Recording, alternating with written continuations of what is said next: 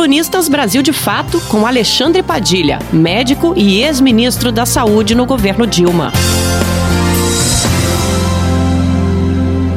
E o Brasil atinge a marca fúnebre de um milhão de casos confirmados e quase 50 mil mortos confirmados antes de começar o inverno desta que é a maior pandemia na história do mundo e a maior tragédia humana que esse país já viveu, a Covid-19.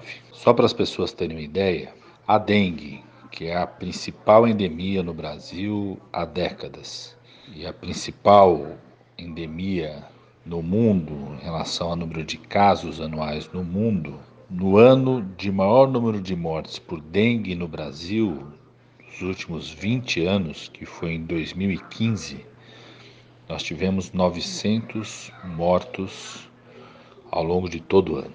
Morre-se por Covid-19 hoje no Brasil em um dia o que a dengue matou em um ano, no seu pior ano dos últimos 20 anos. Essa marca fúnebre é uma expressão clara do projeto genocida de Bolsonaro, que colocou o país numa marcha na sua estratégia de tentar infectar o mais rápido possível 70 a 80% do povo brasileiro. O problema é que os estudos e evidências dos países do hemisfério norte e mesmo os inquéritos sorológicos já realizados no Brasil revelam que para atingir 70% da população infectada teríamos uma tragédia aqui no Brasil de cerca de 10 a 15 vezes maiores do que nós já estamos vivendo. Bolsonaro parece não recuar na sua estratégia de desprezo à vida e colocar a população em risco. Uma das expressões disso é o desmonte do Ministério da Saúde. Nesse cenário todo, quem sofre ainda mais são os profissionais de saúde.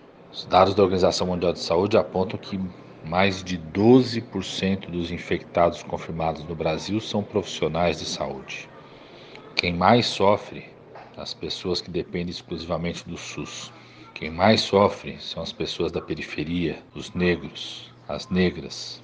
E nesse cenário, Bolsonaro mais uma vez incita o ódio à violência, ao mobilizar sua horda violenta para invadir os hospitais, acusando os profissionais de saúde de estarem fabricando o número de óbitos. Ninguém fabrica um milhão de casos confirmados, quase 50 mil óbitos. Essa é uma fábrica que não existe.